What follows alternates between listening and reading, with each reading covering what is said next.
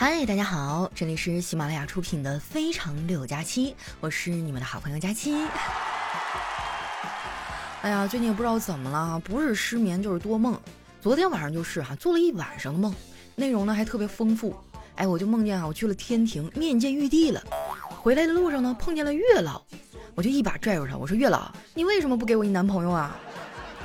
哎，月老就无奈的说：“我也想给你一个男朋友啊。”可是这红绳短，你腿粗，系不上啊！真的啊，最后生生的把我给气醒了。哎，我就纳闷了，你说我这么好一小姑娘，怎么就没有对象呢？我有时候就想啊，会不会我已经碰到真爱了，只不过我们错过了？我真要是这样的话，那可就太难过了。老天爷啊，就是在我下次碰到真爱的时候，能不能放个背景音乐提示我一下？其实呢，我也不是没有桃花啊。最近呢，我就在跟一个小哥哥聊天儿啊，只不过他可能网速不太好，我给他发消息啊，他要过很久很久才会回我。算了吧，这么说我自己都不相信哈。昨天我实在是没有办法自欺欺人了，哎，我就忍不住对他说：“喂，每次和我聊天你都要去洗澡，怎么着？跟我聊天让你不干净了？”结果哈，我刚说完他就秒回了，然后呢，他还脾气很好的哄我。我去，这种男生啊，真的太让人下头了，就感觉我就是他鱼塘里的一条鱼。你成天舔他吧，他就不搭理你；然后你准备要走的时候呢，他又瞪你一下子。其实吧，小黑之前就提醒过我，他说这种男生勾搭妹子哈，就像同时下载很多部电影，哪个先下载完呢，他就先看哪个。我觉得他这个描述真的太精准了。不过没关系啊，虽然我天天喊着找对象，但是没有爱情我也能接受啊。就算将来我谈了恋爱，也会做好他随时要离开的准备。我觉得哈，无论是失去还是得到，我们都要学会坦然的面对。而且有时候失去也不见得是一件坏事啊，对不对？当我们失去了一个人啊，往往就会得到自己。其实大部分时候啊，我觉得一个人还挺快乐的。平时没事儿了，就跟朋友约着出去逛逛街呀，看看电影啊，是吧？或者去露营啊，最近特别火，对吧？你就出去数数星星。说真的啊，我还挺喜欢露营的，但是现在的露营装备是真贵呀，真买不起。你们知道哈，现在露营的装备都先进到什么程度了吗？居然还有便携式的空调。它的广告语哈就是“炎炎夏日，让你坐在帐篷里呢，也有坐在家里的感觉。”那我就想问一句啊，那我为什么不直接坐在家里呢？当然了哈，在家我也不怎么开空调啊，因为空调太费电了。为了能省点电费嘛，我上周日哈直接就去商场里蹭空调，逛了一上午哈，结果喝奶茶花了二十八，吃炸鸡花了五十四，买衣服花了五百六，逛超市花了一百七。最惨的是我中午回家以后发现空调忘了关了。当时还真的是又好笑又生气，我就找到遥控器啊，想要关空调，结果这遥控器呢还没电了。后来没办法呀，我就下楼去超市啊买电池，然后顺便又买了一些零食。嗯，说到这个哈，我觉得超市呢应该更人性化一点儿，比如说呢就把购物车啊放到店里的每一个角落，好让我们这些啊一开始总以为自己不需要买太多东西哈，结果手上东西多到拿不住的人，能够获得一些救赎吧。还有后来啊，有一老大爷啊，看我拿着费劲儿，就把自己的篮子给我用了。买完东西啊，排队付款的时候啊，我就看到那个收银员打单的那个手啊，动作飞快，弄得我是眼花缭乱的。我就小声嘀咕一句：“哎呦我去，你动作实在太快了，我都看不清收了多少钱。”结果那收银员笑了，他说：“我这是为您着想，付款呢就像打针，动作越麻利啊，你就越不会感到疼。”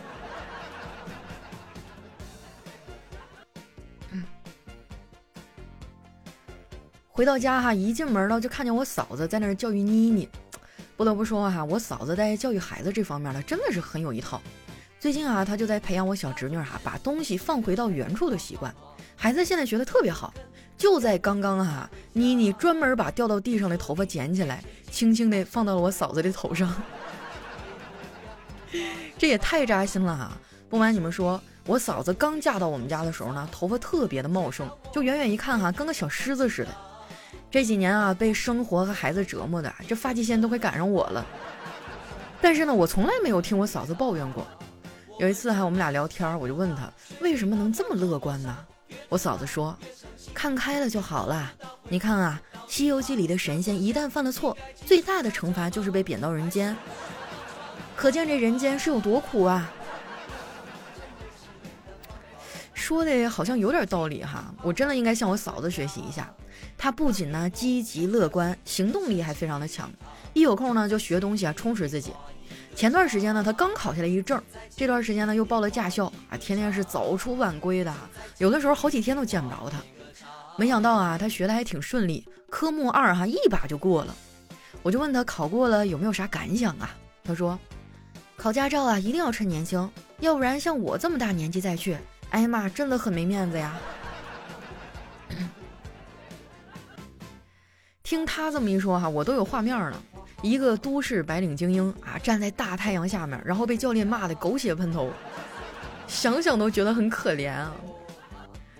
我哥呢就特别心疼我嫂子啊，然后给她买了很多防暑啊、降温的东西。我嫂子呢倒是不太在意这些啊，她甚至还调侃说：“热点就热点吧，我们得珍惜现在的高温，还有几个月就要供暖了，那可是要收费的。最重要的是啊，就算花了钱，也不一定有这么热。”我之前啊是在冬天学的驾照，说实话还不如夏天呢。夏天吧，你还能找一个阴凉的地方待着，对不对？但是冬天呢，你就得直面寒冷。不过冬天学驾照呢也有好处啊，就是不会被晒黑。我当初学驾照呢是因为想出去自驾游，后来考下来之后啊，我还真自驾去了附近的城市玩了一次。去之前呢就做了很多的攻略哈，光是备忘录啊我就存了好几页。结果到了之后呢，我才明白。其实所有的旅行攻略啊都没有必要看，要想玩得好啊，只需要记住四个字儿，那就是多带点钱。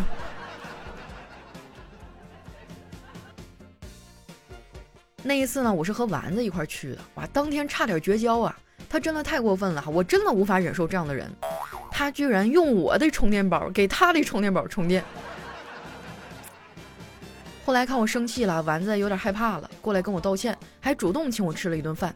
然后呢，我们俩就和好了啊！这说明什么呀？说明美食治愈一切哈。不过那一次呢，我确实也没搂住火，之后想想也挺后悔的哈。我怕因为这么点小事儿就失去丸子这朋友。其实害怕一个人挺好的啊，你怕老板呢是怕失去工作，你怕客户呢是怕失去项目，你怕一个人呢其实是怕这个人带来的某些价值。当你意识到一个人他不怕你啊，那就说明你对他来说就没有什么价值了。失去了也毫不可惜啊！可能是那天哈，我情绪起伏有点太大了。回来之后呢，我就生病了。一开始啊，我还坚持去上班啊，结果上到一半我就顶不住了，请假去了医院。后来查出来啊，是吃了不该吃的东西啊，这个肠胃出了问题。那次病的还挺严重的哈，就到现在我每年都还要去复查呢。不瞒你们说哈，我就特别烦去医院做检查。因为我的大脑呢有一个非常烦人的功能啊，我称之为等待模式。就比如说哈，我本来要在下午两点四十五分去做检查，但是我从十二点半开始呢，大脑就启动了等待模式了。啊，这就意味着这段时间我什么正事儿都做不成，只能是在慢慢的等哈，等最后去医院。有的时候呢，我实在是没意思了，我就会提前去医院，挂上号之后呢，我就去别的诊室门口转悠一下。我最爱去的诊室哈，就是管减肥的那个科室门口。那个大夫有一特点哈，就是他看病不爱关门儿。哎，有一次呢，有个小胖子哈来咨询减肥的事儿，看那样子好像挺迫切的。那个大夫呢就看了看小胖子啊，然后把一瓶药递给了他。小胖子就问大夫：“这个一天吃几片啊？”大夫说：“不用吃，你每天呢就把它们倒在地板上三次，然后一片一片的把它们再捡起来。”装回瓶子里就行了。哎，我觉得这招挺好啊，这也就是属于被迫运动啊，对不对？然后我也买了一瓶药，照这个方法呢，每天减三次，一个月下来竟然真的瘦了。就是这个腰间盘稍微有点疼哈。哎，当时我特别高兴，每天照镜子的次数都多了。后来我哥看不下去了，说：“你这一天天的臭美啥呢？”我说：“我觉得我瘦了，我都变年轻了。”那句话怎么说来着？啊，这个杨家有女初长成，养在深闺人未识，说的就是我。我哥冲我翻了个大白眼，说：“你这诗不对哈，一点都不真实。形容你的话呢，那应该是赵家有女初长成，力拔山兮气盖世。你瞅瞅，这是亲哥能说出来的话吗？我真得问问我妈，当年到底是从哪个垃圾箱里把我捡回来的？虽然我现在是胖了点儿，但是呢，我是一个潜力股，对吧？这个大家都同意，对不对？同意的朋友哈，留言区里请扣一啊！不是我吹，我瘦下来肯定能惊艳四座。你别不信哈，人的潜力是可以无限的。你看我这么穷，不也照样活下来了吗？每次我这么说啊，就会有人问说：“佳期啊，你怎么老哭穷呢？”朋友们，我这不是哭穷啊，我再次声明，我是真穷。不过呢，我穷的也不冤啊，因为我真的太爱买买买了。每个月工资一发下来，我就开始在各大网购平台上转悠，这儿买点化妆品啊，那儿买点零食，不知不觉当中呢，工资就花完了。我基本上就是那种发工资三天乐哈，头一个礼拜胡吃海喝，在网上买买买。中间那个礼拜呢，就过得稍微有点紧吧，哈，然后最后那俩礼拜，一分钱掰成两半花，不知道有没有朋友跟我一样啊？有的朋友来举个手让我瞅一眼啊，告诉我我不是一个人。不过还好呢，我有返利公众号哈，能帮我省点钱，要不然我真的是月底都得吃土啊。你们要是网购的时候想省点钱呢，那一定要关注一下我的返利公众号哈，名字呢叫丸子幺五零，就是丸子的汉字呢加上阿拉伯数字一百五。老听众都知道什么意思吧？还需要我怎么解释一下吗？我跟你说哈，且行且珍惜吧。今年是一百五，搞不好明年就一百六了。关注完之后啊，记得把那个号置顶，这样你用的时候找着也比较方便啊。关注呢只是第一步啊，很多朋友关注完之后不知道怎么操作。是这样的哈，每次你想买东西啊，你就先复制一下宝贝链接，然后发给这个号，他立马会给你弹回来一个链接。哎，你点这个链接下单就可以了。店铺呢还是这个店啊，东西还是这东西，什么售后、物流啊，方方面面全都没有变哈。这个，但它就是省钱了，哎，是不是很神奇？而且你关注这个号呢，不仅是网购啊，像你打车呀、加油啊，都能领券。在这儿呢，我要说一下哈，就是那些已经关注了丸子幺五零的小伙伴儿啊，咱们平台上的加油优惠券的位置改了啊，你需要先点击下面菜单栏那个生活服务，然后点击滴滴打车啊，然后这个。再点滴滴有车，哎，你就可以领取加油的优惠券了。咱说到这个加油哈，最近真的是够头疼的。我不知道咱线上有多少朋友是有车的朋友，怎么样？最近是不是加油都快加不起了？太过分了，都突破十块钱大关了，像话吗？我以前加一箱油哈，好像也就是三百块钱出头，现在四百都搂不住啊。就我现在这个经济状况啊，我觉得我以后每次去加油站，我就说，哎，那个，我就不能说给我加满了，我说这个给我加五十块钱的啊，能跑到家就行，剩下的路我就骑共享电瓶车。啊，反正就是能省咱就尽量省点哈。有车的小伙伴一定要关注我们的丸子幺五零哈。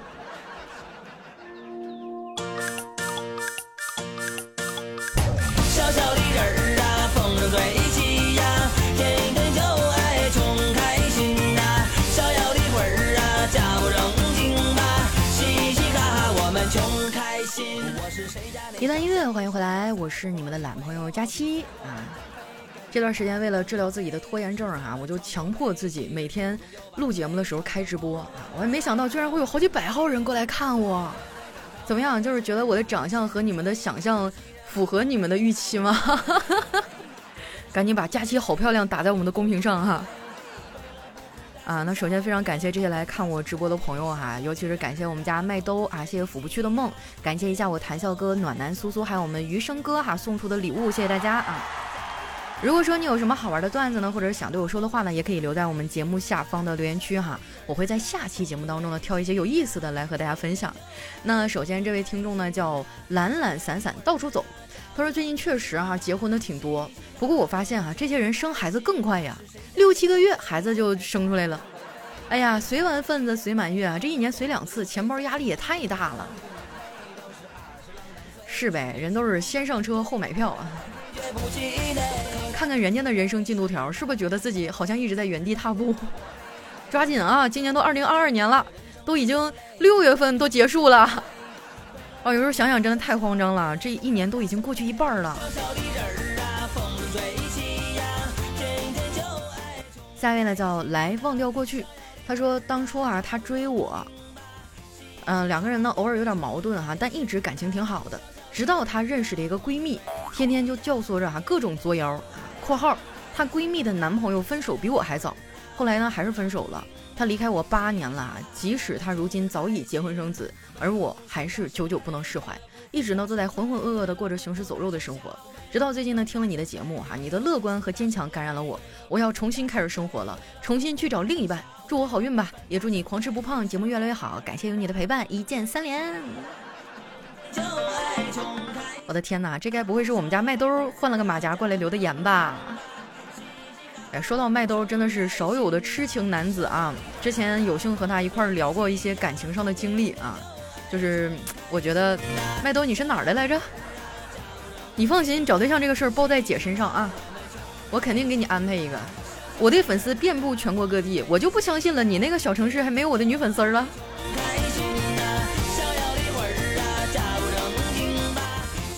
下面呢叫佳期家的猫池，他说合得来呢就合啊，不合得来呢就散。人生呢本来就没有不散的宴席，用自己舒服的上方式生活有什么错呢？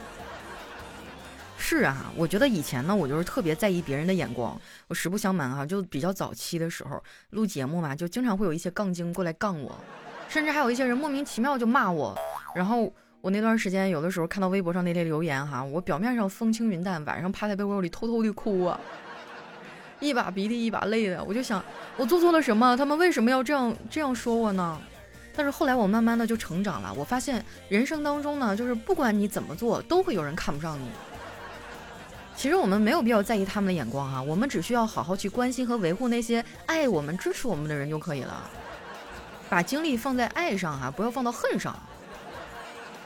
你说有些人他天生就是那样啊，他就会好像 E T C 成精了一样啊，他不杠不舒服，自动抬杠。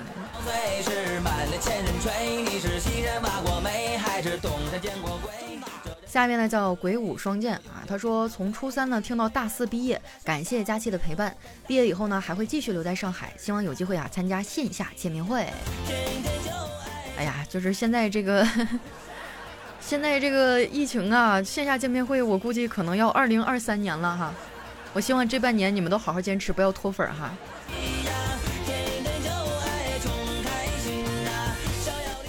下一位呢叫佳期的虞美人儿，他说在礼品店里啊，一个男士皱着眉头问服务员：“我要买贺卡，但是卡片上的词儿呢，你要帮我想想。”服务员说：“可以啊，嗯，就要特别深情的那种，给我的女朋友。”服务员说：“嗯，你是我今生唯一的爱，如何？”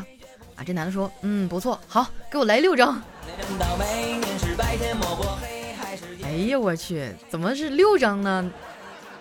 为什么不是七张？就是排好班了，周日你休息是吧？要不然身体也扛不住啊。我天哪，我觉得脚踏两条船就已经挺厉害的了，没想到这哥们儿脚踏六条啊。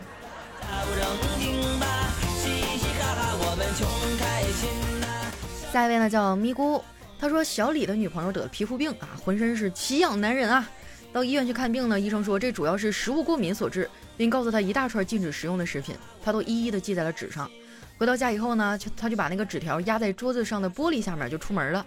啊，晚上回来呢，他就看到男朋友得意洋洋哈，身边还放着一大包东西，他就高兴的问：亲爱的，你又给我买什么了？啊，男朋友一扬纸条说：啊，你写在上面的我全都买了。”我的天哪，这是生死局啊！一言不合就直接进医院了。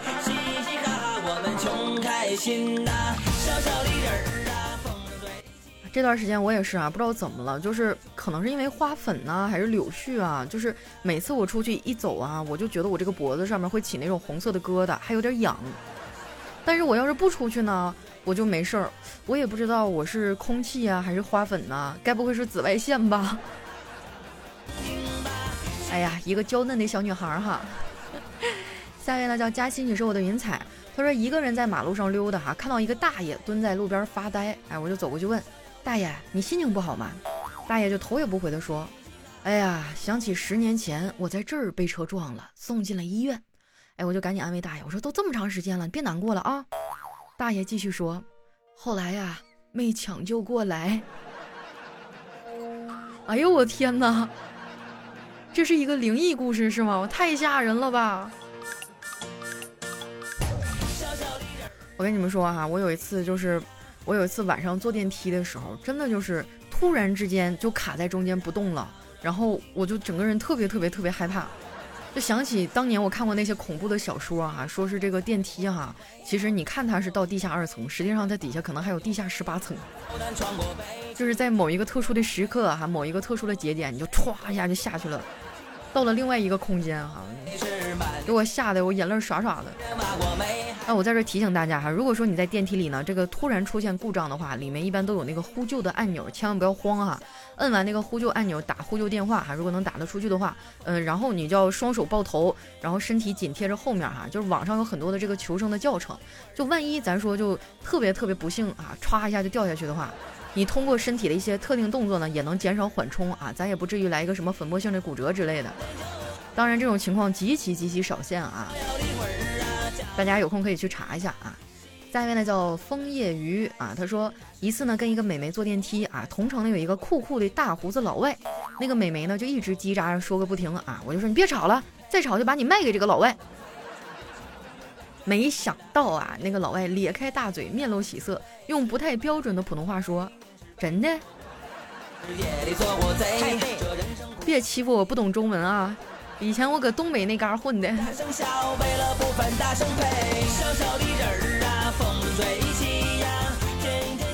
啊，看到我们的徐粉条说啊，这个你刚刚说的那个十八层我不同意啊，做土木的挖个坑老难了，你以为十八层那么容易吗？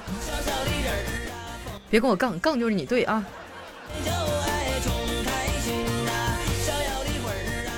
下一位呢叫佳期的陆墨啊，他说一个漆黑的夜晚，老刘呢终于摸到了路边的一间客栈啊，但是老刘上床以后呢，怎么也睡不着，因为他的房间呢正好在店主的马棚隔壁。我觉得那店主挺富有，还有马哈。啊，第二天一大早，老刘付钱给老板啊，离开时呢向他提意见说，这个马棚啊在住房隔壁不好，会影响健康啊。店主回答说，我这样已经好几年了，但是马从来没有生过病啊。我跟你们说哈，就是现在要是谁家有一匹马呀，那真的是土豪了。一匹马就是非常非常贵哈，就动辄几十万上百万，而且后续养它维护它的费用哈。再说了，你想一个什么样的家庭能有一辆有一匹马呀？那家里不得有草原呐？所以说，如果遇到哪个人跟你说啊，我家里有马的话，那你赶紧嫁了吧。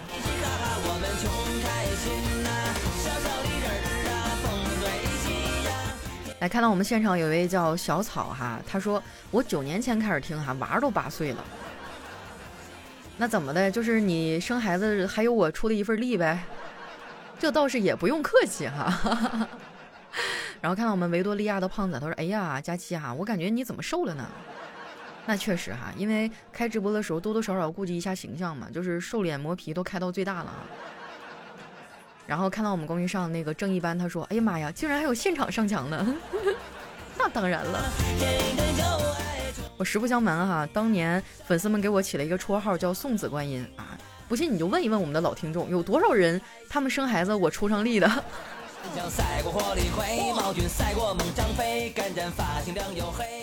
下一位呢叫魑魅魍魉哈，他说妈妈呀看到双胞胎儿子的小儿子哭了啊，然后就问儿子你干什么呢？哭什么呀？然后小儿子就委屈的说：“妈妈，你看我哥哥，他老欺负我。”妈妈就问说：“咋欺负你了？”然后小儿子就生气的说：“他把我的名字写在他的内裤上，说他天天放屁崩我。”那你报复他呀？你也写在内裤上，然后你就拉稀。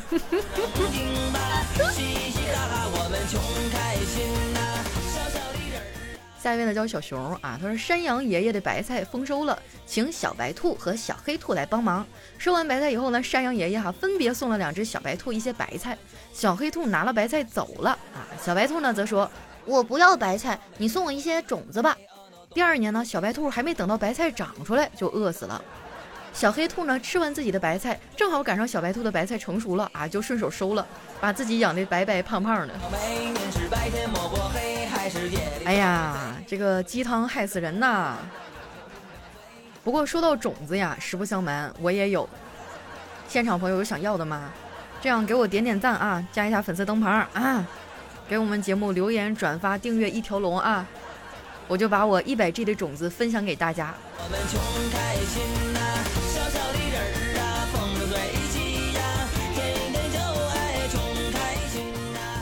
下一位小伙伴呢叫佳期的雨熙啊，他说和老公的哥们儿吃饭啊，期间呢我就悄悄的跟我老公感叹，哎，你哥们儿新交的女朋友长得真好看。老公呢专注吃肉哈，头也不抬的说，嗨，这么说吧，人家历届交往的女朋友当中就没有不好看的，不像我。我不像你什么？我老公顿了顿哈，摆下筷子，神情严肃，嗯，就只交往过你这么一个好看的。我去，这求生技能满分呐！一看就是长期的斗争当中攒下的经验啊。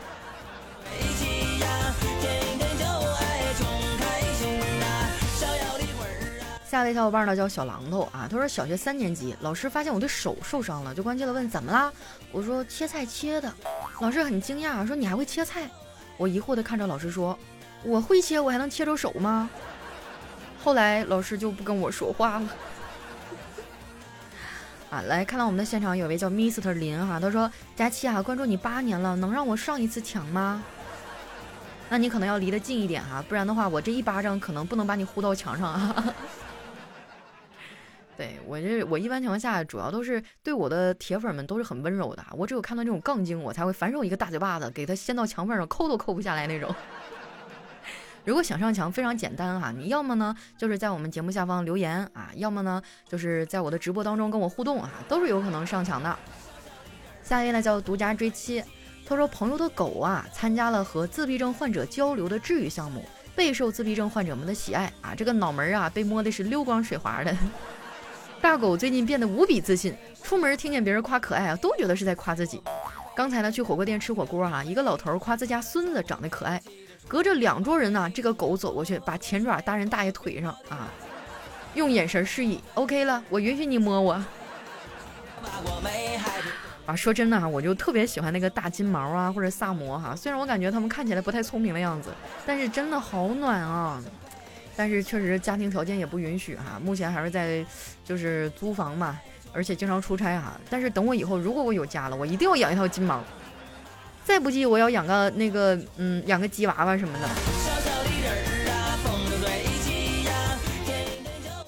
下一位呢叫佳期，你微笑时很美。他说今天去商店买冰镇饮料哈，买了两大袋子。老板问拎回去吗？给你多套一个袋儿。我说不用了，车在外面。老板立刻热情地说：“那我帮你拎一包哈，你开车门。”哎呀，我说不用麻烦了，车篓子没盖儿。太扯了哈，就好像谁没骑过车一样。车篓子能装下两大袋子吗？哦，你后面也安了个车篓是吗？一看就是个会过日子的啊。下一位呢叫楚教授啊，他说某人到饭店吃饭啊，对服务员说：“给我来一个紫菜蛋花汤啊，不要放辣椒，一点都不要放啊。”很快这个汤就端上来了，他拿起勺子喝了一口哈，往桌子上一放，叫来服务员说。你这汤怎么有点辣呀？我不是说了不要放辣椒了吗？服务员说：“我确实没有放辣椒啊。”他当时就怒了：“来来来来，你尝尝啊！”这个服务员尝了一口啊，确实是有点辣，又想了想哈，然后弱弱的说：“不好意思啊，可能是锅没有刷。”你这有点过分呐！咋的？是个湖南菜馆啊？这么辣？湖南湖北的。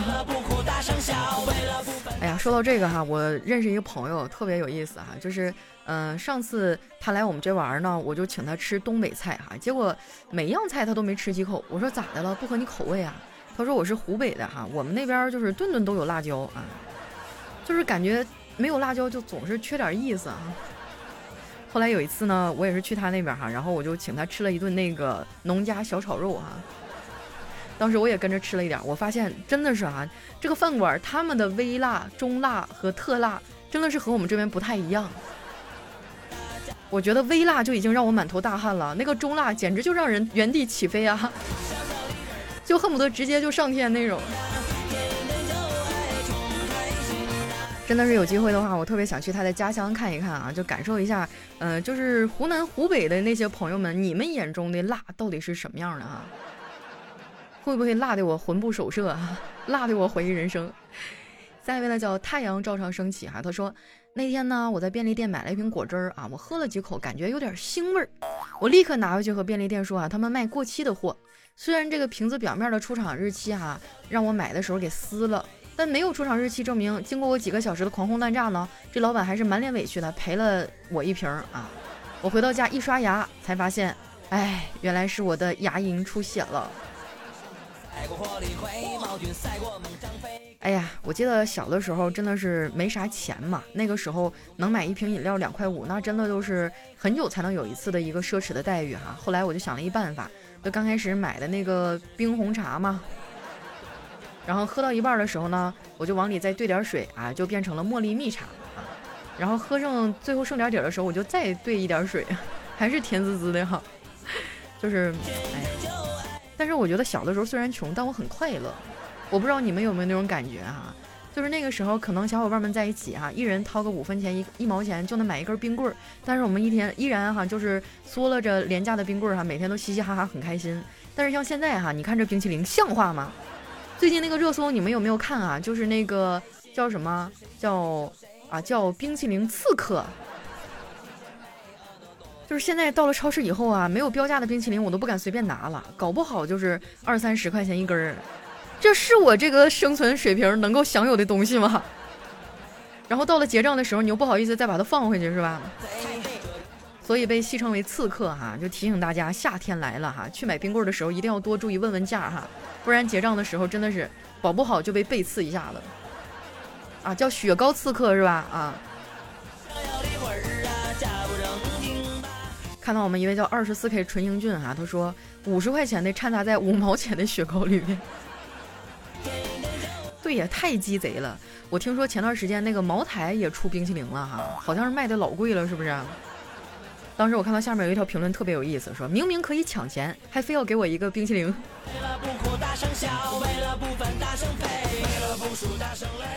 下一位呢叫手可摘星辰啊，他说记得在六一那天呢，我们对老师说节日快乐，老师直接回怼，我有什么资本可以过六一儿童节呀？是我的身高、我的智商还是我的收入啊？真是的，当时全班都笑疯了啊！老师您不要这么说哈，就是你低头看一看是吧？看看自己一马平川的这个，也不是完全沾不上边呢。下一位呢叫月夜哈，她说闺蜜在咖啡厅上班啊，夜班呢是客人啥时候走，他们就啥时候下班。晚上呢只有两个客人一直不走哈，然后这个闺蜜就很郁闷。我以迅雷不及掩耳盗铃之势哈，走向了路由器，果断地拔了。五分钟以后，客人买单，闺蜜下班。就是我发现现在去任何地方啊，不管是吃饭也好啊，吃冷饮呐，或者干嘛哈，没有 WiFi 那根本就是留不住客人的。而且就是我觉得走在一条路上，你发现路过哪一家都能连上 WiFi，真的是一个内心当中非常有成就感的事情啊！不是我吹，就我们单位附近那一条商业街哈，除了酒店的我连不上，其他的我都能连上。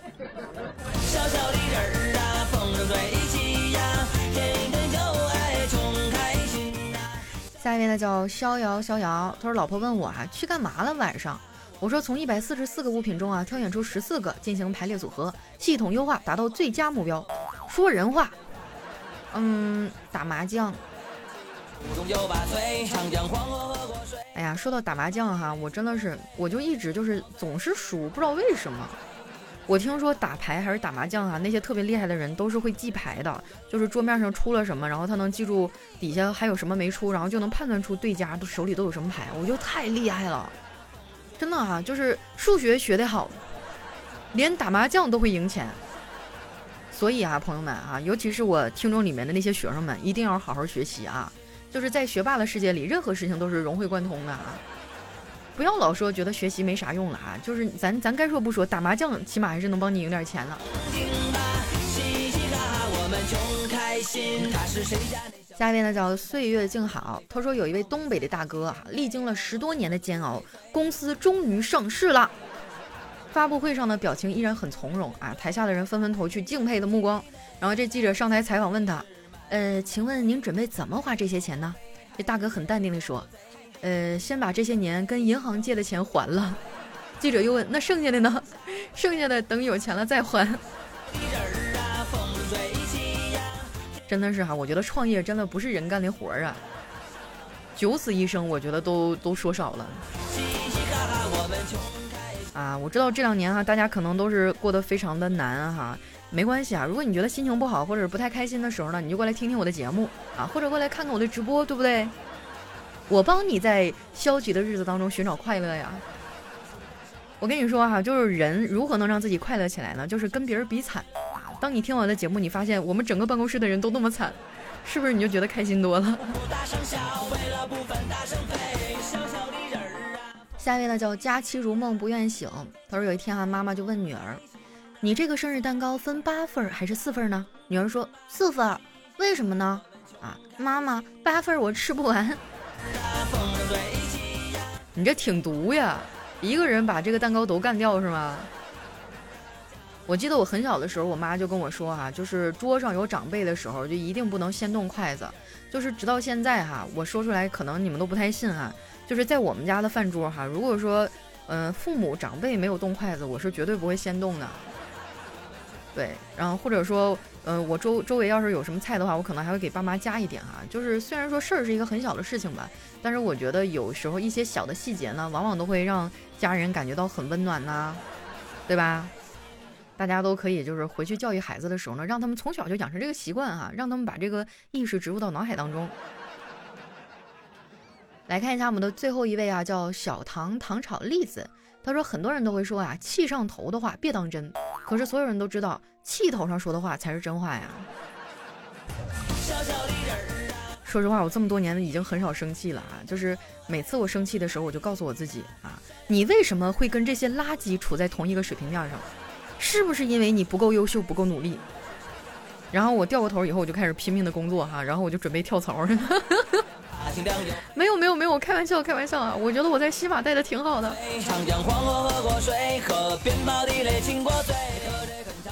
好了，那由于时间关系啊，今天留言就先分享到这儿哈。我发现因为加入了我们现场直播的听众们的回复啊，咱这一期节目比往常多了十分钟。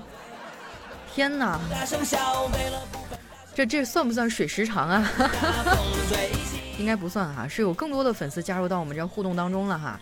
如果说你喜欢我的话呢，可以关注一下我的新浪微博和公众微信啊，或者关注一下我的抖音，名字呢都叫主播佳期，是佳期如梦的佳期啊。有什么好玩的段子呀，或者想对我说的话呢，都可以留在我们节目下方的留言区啊。同时希望大家哈多多的帮我们留言呐、点赞、转发，让更多的小伙伴听到我们的节目哈。这也是支持我们走下去的动力，谢谢大家。那今天的节目到这里就接近尾声了哈，我是佳期，我们下期节目再见喽，拜拜。